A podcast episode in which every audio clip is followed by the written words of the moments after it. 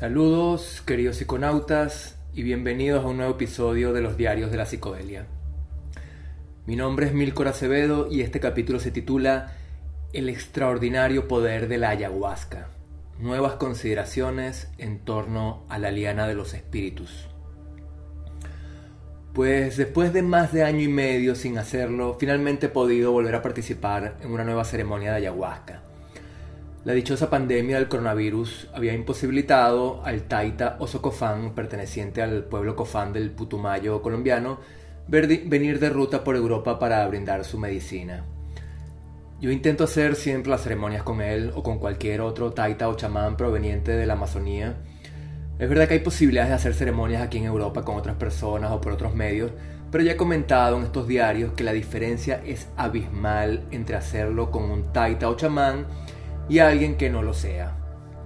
Es que el poder del primero, del chamán o del taita, es sencilla y perfectamente perceptible. Quien quiere escuchar eh, reflexiones más extensas sobre la ayahuasca y sobre esta planta en sí y el gran impacto que me causó durante mi primera ceremonia, una experiencia que de hecho fue el punto de partida para la, la elaboración de estos diarios, puede consultar el capítulo número 3 de estos diarios titulado Ayahuasca el gran impacto existencial. Debo reconocer que en esta ocasión tenía bastante inquietud en probar el yagé nuevamente. Muchas cosas han ocurrido en los últimos tiempos. Es obvio que a todos nos ha afectado bastante todo lo que ha sucedido, así que no estaba seguro de tener la cabeza bien puesta en su sitio. Y es bueno, es bueno tenerla al probar cualquier tipo de enteógeno, en especial la ayahuasca, más allá de los problemas personales por los que estemos atravesando que siempre están presentes. ¿Quién no los tiene? Pero como se verá, todo salió bastante bien. Es que la ayahuasca, nunca me cansaré de decirlo, es sumamente sabia y en el fondo sabe muy bien cómo tratarnos a cada momento. ¿Cómo describir el enorme poder de la ayahuasca a quien jamás lo ha probado? Difícil asunto, lo he intentado en ese capítulo anterior que he mencionado, pero sé que es una tarea estéril, una meta que siempre quedará a enorme distancia de lo que nos podamos proponer. Básicamente, cómo describir una experiencia mística a quien jamás la ha experimentado. Cómo describir algo que por esencia, por, por definición, es inefable e inexpresable. Tal como afirmaba Madame Blavatsky en su doctrina secreta al definir los fundamentos de dicha doctrina. Uno de los fundamentos de la realidad es la existencia de un principio omnipresente, el uno absoluto, un principio eterno, sin límites, inmutable e invisible, porque su comprensión va más allá de la capacidad de la inteligencia humana y por tanto es inexpresable e incomunicable. Es esta esencia universal que todo lo abarca, incognoscible, inefable, lo que de alguna manera se percibe y sobre todo se experimenta a través del consumo de enteógenos, ya sea la ayahuasca, el peyote, el bufo, la DMT o altas dosis de hongos y LSD. Nunca me cansaré de decirlo. Una de las grandes enseñanzas de los psicodélicos, de los enteógenos, es la de haberme inoculado nuevamente el asombro ante la maravilla y la magia de todo cuanto nos rodea de todo aquello que damos por sentado día, a día y que incluso, debido a las malas costumbres que nos han enseñado la ciencia y el materialismo, damos por sentado y miramos por encima del hombro. La recuperación del asombro ante la magia inexplicable de todo cuanto nos, rodea, el misterio sagrado que nos sobrecoge igual que, le ocurre a un niño o a un ser primitivo que, que aún no ha sido corrompido por las supuestas certezas que brinda la civilización. Y cuando uno recupera la sombra ante la magia, ante la maravilla inexplicable, no solo surgen nuevas perspectivas de vida, sino también nuevas motivaciones para vivir día a día una existencia que es cualquier cosa menos sencilla. Es que definitivamente vivir a plenitud es para valientes. De todo esto hablaba yo, por enésima vez, en el carro en dirección al lugar donde se realizaría la ceremonia, a una hora y media de Barcelona, junto a un simpatiquísimo muchacho colombiano originario precisamente del Putumayo y cuyo padre también es un taita de esa zona que brinda la medicina ancestral. ¿Cómo explicar esto a quien no lo ha experimentado? Hablábamos él y yo. Y sobre todo, cómo explicarlo a aquellos que sin duda son legión en el mundo, que, sin haberlo experimentado, siempre demuestran su escepticismo y su arrogancia al tildar a estas sustancias de simples drogas que alteran la, percepción cotidiana. Para ellos, no son más que eso, simples drogas. ¿Para qué otorgarles mayor trascendencia? Yo mismo era uno de ellos. Pero en esos casos, mi nuevo amigo también lo decía, lo único que uno puede contestar, siempre con paciencia y serenidad, es lo mismo que me dijeron a mí cuando, en su momento, también di muestras de ese arrogante escepticismo. Tú pruébalo un día y ya entenderás. Luego me cuentas. Que eso fue lo que hice cuando me lo dijeron. Y así cerré la boca. Y me volví de pronto mucho más humilde. Y aún sigo intentándolo. Pero por desgracia, la gran, la gran mayoría de estos escépticos o cínicos, no sé cuál sería la escuela filosófica más adecuada, la gran mayoría de ellos precisamente no están dispuestos a probarlo. ¿Por qué? Pues por simple temor. Y el mayor temor, ya lo he dicho, es a perder pie. A que todas tus convicciones, atesoradas con mucho trabajo, a través de toda tu vida, se vengan abajo de pronto como un castillo de naipes. Que eso fue exactamente lo que me ocurrió. No, no es fácil desaprender y aprenderlo todo de nuevo.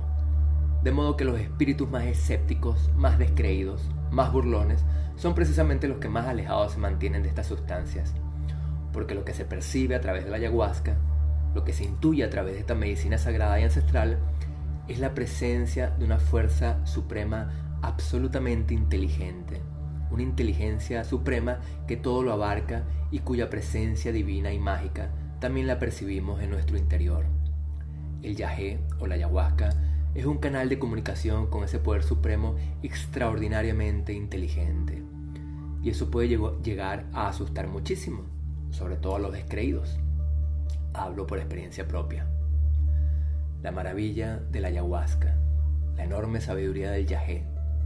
Sí, se me había olvidado en parte después de año y medio sin probarla. Cómo la medicina ancestral va transmitiéndote su mensaje de empatía, de tolerancia, de humildad, o cómo tú mismo te lo vas transmitiéndolo gracias a su ayuda y su orientación. Vas poco a poco, guiado de su mano y a través de las visiones, reconociendo tus zonas erróneas, todo aquello que puede y debe ser mejorado. Nunca sabes bien por dónde te va a salir, y eso es parte de lo extraordinario. Por eso también considero que es un poco inútil proponerse cierto camino previo, porque el yagé te lleva a donde él quiere, que es a donde debes ir. Decía el escritor y psiconauta Antonio Escotado en su libro 60 semanas en el trópico, en el que narra, entre otras muchas cosas, su experiencia con la ayahuasca en la selva brasileña, Escotado decía lo siguiente, con la ayahuasca uno siente las verdades, que van cayendo como gotas de bálsamo o de corrosivo ácido. Muy buena descripción. Recuerdos que pensabas extraviados o que creías que eran triviales, detalles que pensabas que no tenían demasiada importancia, de pronto todo aquello reaparece y obtienes una nueva perspectiva, un nuevo punto de vista y muchas veces te sientes avergonzado, terriblemente avergonzado por tu indolencia, tu falta de empatía, de comprensión, de tolerancia, te avergüenzas de tu cólera, de tu rencor, tu envidia, tus celos, tus malas maneras. Y esa vergüenza se va somatizando en tu interior. Sientes que incluso se va solidificando hasta que ya no puedes más y te ves obligado a evacuar por cualquier conducto corporal. Y eso está muy bien. Eso también definitivamente está muy bien. Porque la ayahuasca es pura purificación. Te purga mental, física y espiritualmente y luego te sientes extraordinariamente bien y limpio y lo agradeces. Y así también lo hace saber el Taita ya de madrugada al final de la ceremonia. Nos recuerda a todos por qué estamos allí. Él sabe muy bien lo que hace. Conoce el valor y el poder de la ayahuasca. Nos dice, no olvidemos lo que hemos aprendido esta noche. Dejemos aquí, detrás de nosotros, los rencores, las envidias, las rabias. Seamos mucho más humildes Tratemos mejor a nuestros seres queridos, a nuestros padres. Pura medicina. Y una vez me digo a mí mismo con gran asombro y también con bastante indignación que resulta increíble que el hombre occidental lleve largos siglos, hasta el día de hoy, perseverando en su estúpido cometido de prohibir esta increíble, mágica, asombrosa medicina sagrada. Así que sí, me trato muy bien, como pueden ver, a pesar de todos los vómitos y defecaciones, que tampoco fueron demasiados, me trato estupendamente. Creo que ha sido la primera vez en que el temor ha estado completamente ausente. Y es que ya son varias veces, casi una decena, de ocasiones en que he participado en ceremonias de ayahuasca y se aprende, se va aprendiendo, claro que se aprende. Porque lo que también he aprendido es que a medida que gracias a esta medicina vas comprendiendo poco a poco, una comprensión, repito, inexpresable, incomunicable, como decía Aldous Huxley, comprensión sin conocimiento, o lo que es lo mismo, comprensión sin palabras. A medida que vas comprendiendo, decía, a medida que vas avanzando poco a poco, las visiones que te envía la, la ayahuasca y los hongos y el peyote, todas estas sustancias enteógenas están emparentadas, las visiones van cambiando. Ya no son las mismas que tenía las primeras veces. Ya no son, digamos, tan desorientadoras y atemorizadoras. Al final de la ceremonia, durante el círculo de palabras, varios de los participantes primerizos narraron su desorientación y sus temores, algo que me recordó mis primeras experiencias. No, Ahora tienes cierto control, cierto margen de navegación al timón. Te vas orientando un poco después de varias experiencias con la ayahuasca y vas discriminando, seleccionando de alguna manera. No se trata de que tengas control sobre las imágenes, eso no es posible. No puedes, digamos, influenciarlas tal como uno puede hacer, por ejemplo, cuando se sueña despierto o cuando se tienen sueños lúcidos.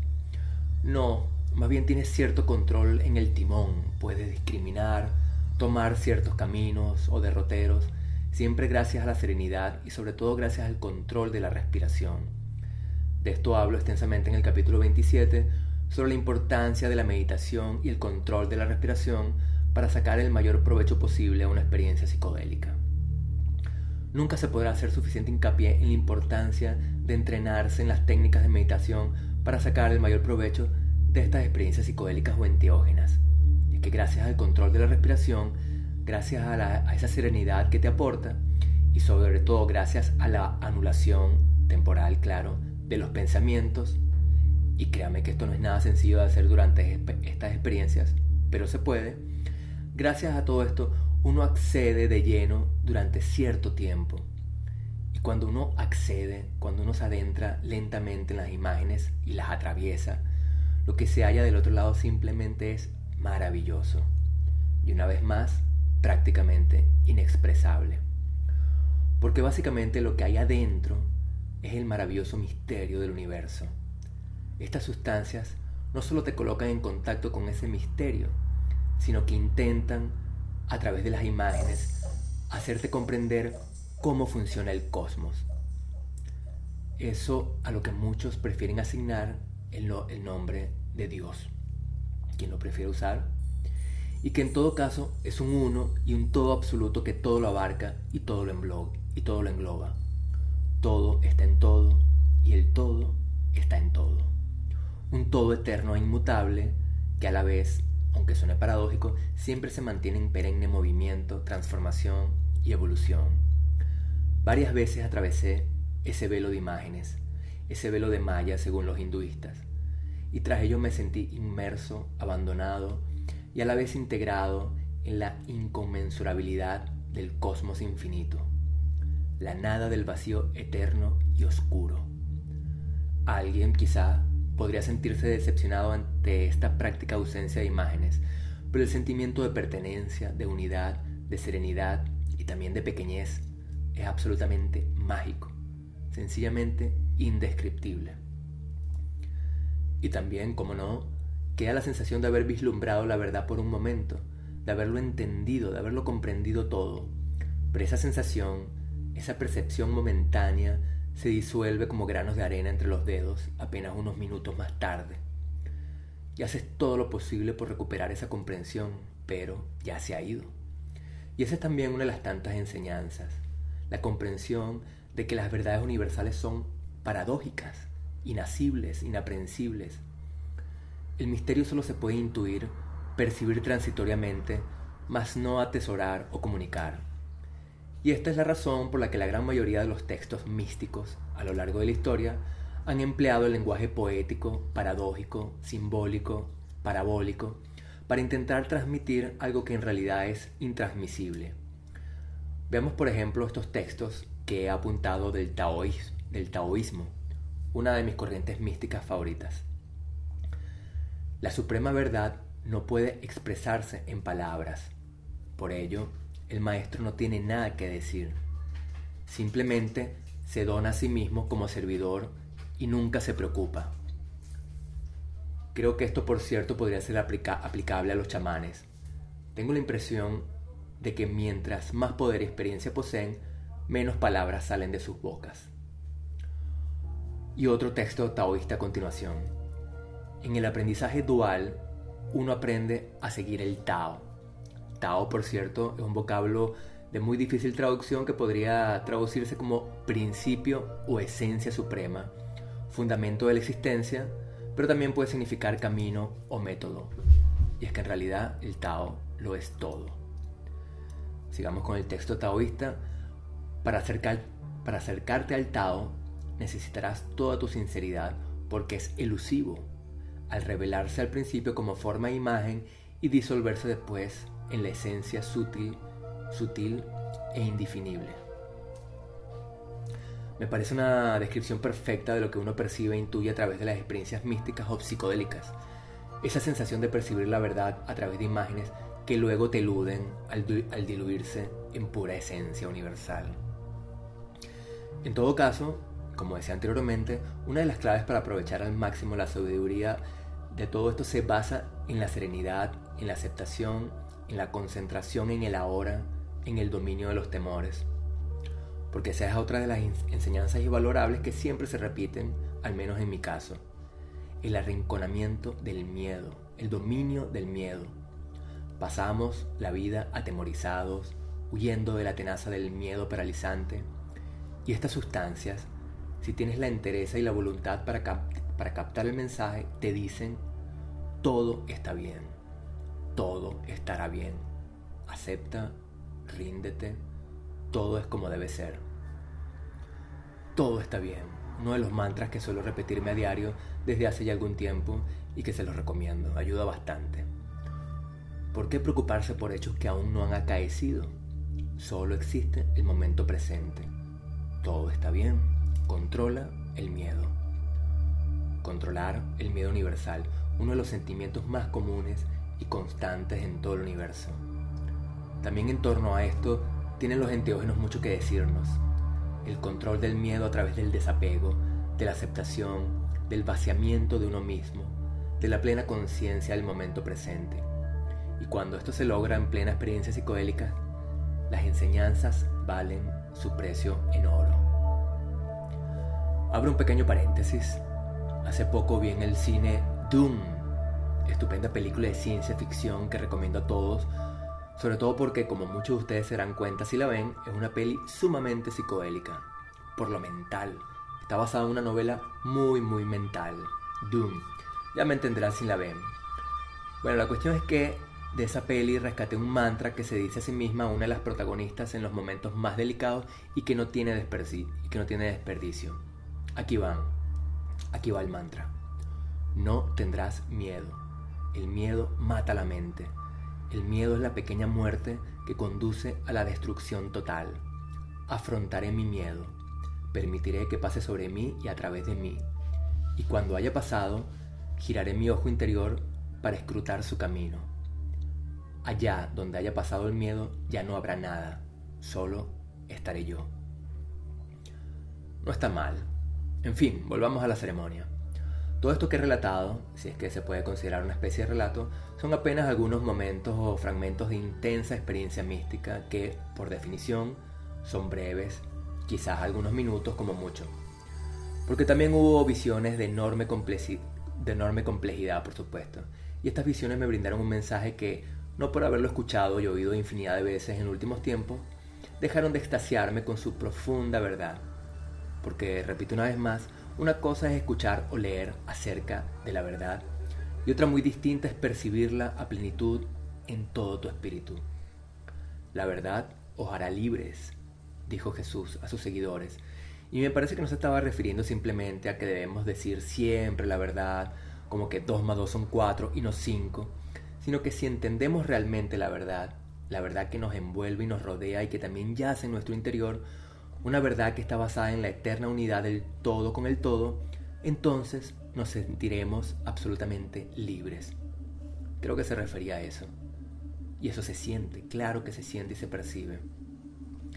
En fin, que entre la riada de mensajes visionarios percibí con absoluta claridad que todo está perfectamente diseñado en este universo. Desde la, desde la estrella más gigantesca a la molécula más insignificante, todo está perfectamente diseñado por esa suprema inteligencia superior que todo lo abarca y de la que formamos una, una parte infinitesimal. Me rendí por completo a ese supremo poder inteligente que todo lo ha diseñado al milímetro y lo ha diseñado de manera que, de que todo permanezca en constante y, y perenne proceso de evolución. Todo vibra, todo muta, todo cambia, todo evoluciona a través de la eterna confrontación de los contrarios. Así funciona el cosmos a todos sus niveles. Y eso es lo que aún no han entendido ni las religiones más, dogmáticas, sobre todo las monoteístas, ni los más acérrimos y escépticos defensores de la ciencia más materialista y positivista. Lo que no han entendido todos ellos es que no existe contradicción alguna entre el proceso evolutivo y la idea de una inteligencia suprema, inabarcable, incognoscible, inexpresable, que todo lo ha diseñado y todo lo controla. Por desgracia, el maltratado concepto del diseño inteligente ha sido secuestrado, manipulado y tergiversado por las corrientes evangélicas, lo peor de lo peor dentro del ya criticable cristianismo, y lo han utilizado y lo han manipulado con el fin de atacar las teorías darwinistas de la evolución. Una vez más, una forma de decir que todo ha sido creado por nuestro querido Dios barbudo, y bien blanquito, por cierto. Alabado sea el Señor. No, no, no, no, ese no es el, el camino. Todo ha sido diseñado a la perfección precisamente para suscitar el cambio, esa evolución de la que hablaba Darwin, incluso la confrontación de los contrarios, de los que han hablado tantas corrientes místicas, entre ellos los herméticos. Todo está inscrito y perfectamente diseñado en los códigos genéticos de cada ser viviente que puebla el cosmos es decir, en la doble hélice del genoma que, y esto no es nada casual, replica simbólicamente la doble espiral o el doble entrecruzamiento de serpientes, uno de los tantos símbolos, universales que comparten infinidad de culturas y civilizaciones antiguas. Y es que el universo, desde el microcosmos hasta el macrocosmos, se mueve siempre en espiral. Basta echar un vistazo a cualquier genoma o a la Vía Láctea. Incluso la historia se mueve en espiral, algo que se relaciona con el concepto del eterno retorno acuñado por Nietzsche. Pero no nos dispersemos una vez más. La armonía surge de la divergencia. Sin el cambio constante, sin la evolución perenne, el universo simplemente colapsaría. Y quizás ya lo haya hecho varias veces a través de los eones. Los hinduistas piensan que esa fuerza suprema expira e inspira, sístole y diástole, se expande y se contrae a un largo periodo de actividad, medido en miles de millones de años, le sucede otro de inactividad o pasividad. En estos momentos probablemente estamos viendo uno de esos periodos medios en millones de años de expansión del universo. Principio del ritmo, principio de alteridad y alternancia, según la doctrina hermética.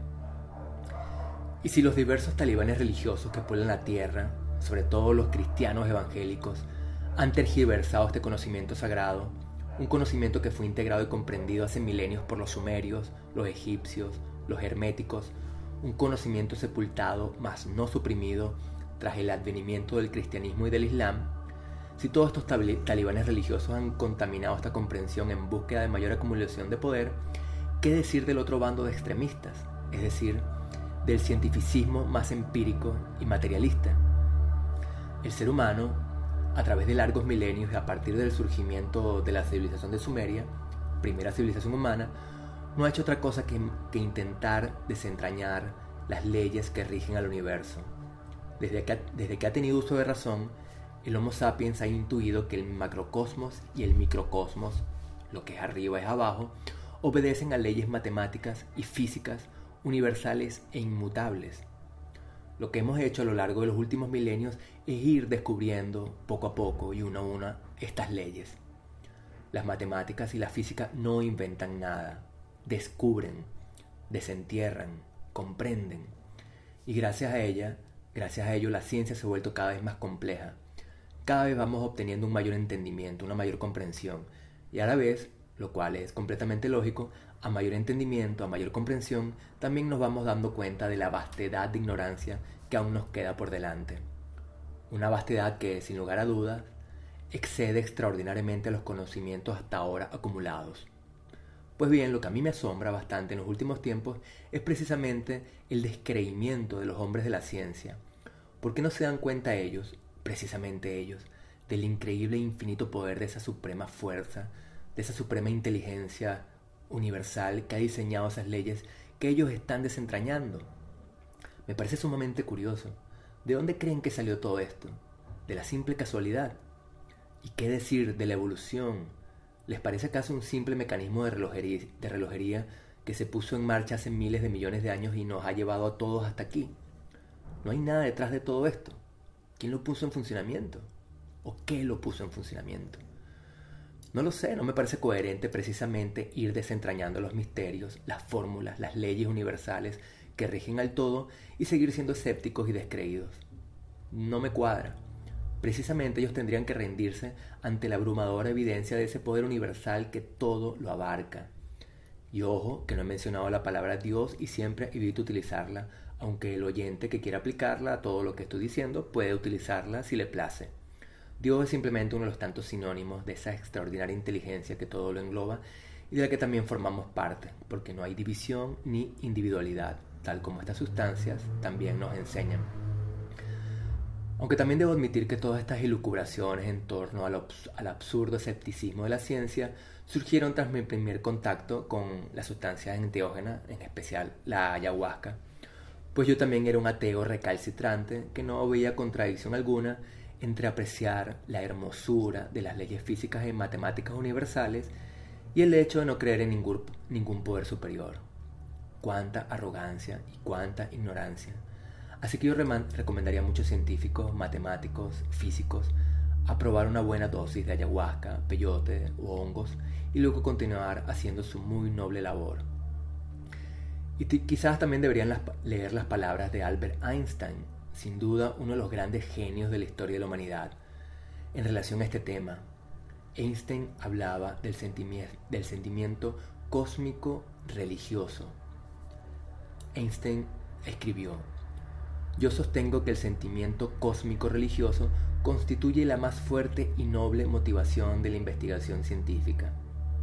Solamente quienes pueden percatarse del inmenso esfuerzo y sobre todo de la devoción que requiere trabajar como pionero en un campo científico teórico son capaces de comprender que, semejante trabajo, por alejado que pueda parecer de las realidades de la vida, solo puede surgir de la fuerza emocional vinculada a tal sentimiento el sentimiento cósmico religioso. Lo que proporciona a un hombre esa fuerza es el sentimiento cósmico religioso, continúa Einstein. Un contemporáneo nuestro ha dicho, no sin razón, que en esta era materialista en que vivimos, los únicos seres profundamente religiosos son quienes trabajan con la máxima seriedad. Y otro de los pensamientos más sublimes de Albert Einstein es el siguiente. Lo más hermoso, la cosa más hermosa que podemos experimentar es lo misterioso. Es la fuente de todo arte verdadero y de la ciencia. Grandes las palabras de Einstein, como siempre, dichas ya hace muchas décadas. Qué duda cabe de que son cada vez más actuales. Y otra frase, por cierto, de Einstein que me encanta repetir dice, solo hay dos cosas infinitas, el universo y la estupidez humana, y no estoy seguro de lo segundo. Muy buena. Quién sabe, quizás nos aguarde un mejor futuro si es que logramos sobrevivir al apocalipsis ecológico que estamos presenciando, y también tengo serias dudas de que lo logremos. Quizá tengamos un mejor futuro si conseguimos integrar, tal como era algo natural en la antigüedad, a la ciencia con las inquietudes o percepciones más espirituales o místicas. Quizás sea nuestra salvación. Nos encontramos en un callejón sin salida. El dogmatismo religioso de los últimos 2000 años solo trajo oscuridad ideológica y racional y esclavitud mental para el rebaño de fieles.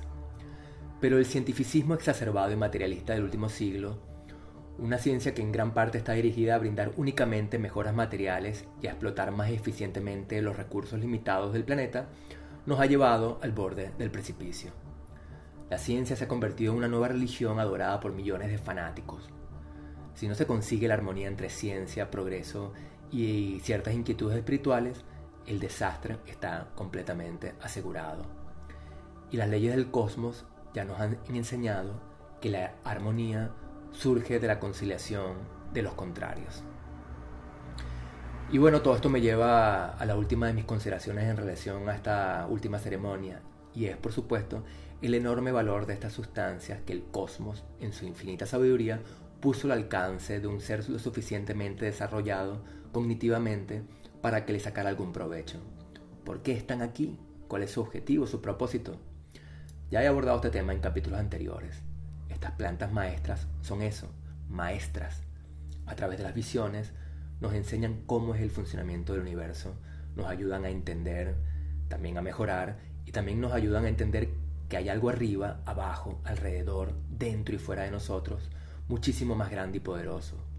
Nos inoculan el sentimiento místico o el sentimiento cósmico, tal como lo llamaba Einstein. Durante algunos de los momentos más enloquecedores de la ayahuasca, y también se me, había, se me había olvidado lo enloquecedor, lo benditamente enloquecedor que puede llegar a ser una ceremonia de ayahuasca, durante algunos de esos momentos me pregunté cuál podría ser la manera, aparte de la ingesta de estas sustancias, cuál podría ser el camino para acceder a estos conocimientos. Porque estas sustancias no solamente albergan sabiduría, conocimiento y comprensión, también albergan memoria. Quizá personas mucho más evolucionadas y avanzadas espiritualmente que yo puedan alcanzar esta comprensión por otros caminos, digamos, más sublimes, quizás a través de la simple meditación. Pero yo apenas estoy empezando este camino. Estoy a la búsqueda, eso sí, de otros senderos, pero el camino abierto por las plantas maestras entre la tupida espesura es algo que no puedo agradecer suficientemente. Y bien, hasta aquí hemos llegado con este largo y nuevo episodio de los diarios de la psicodelia.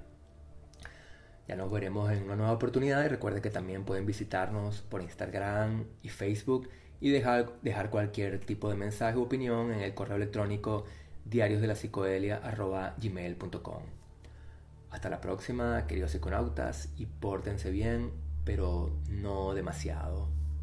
Chao.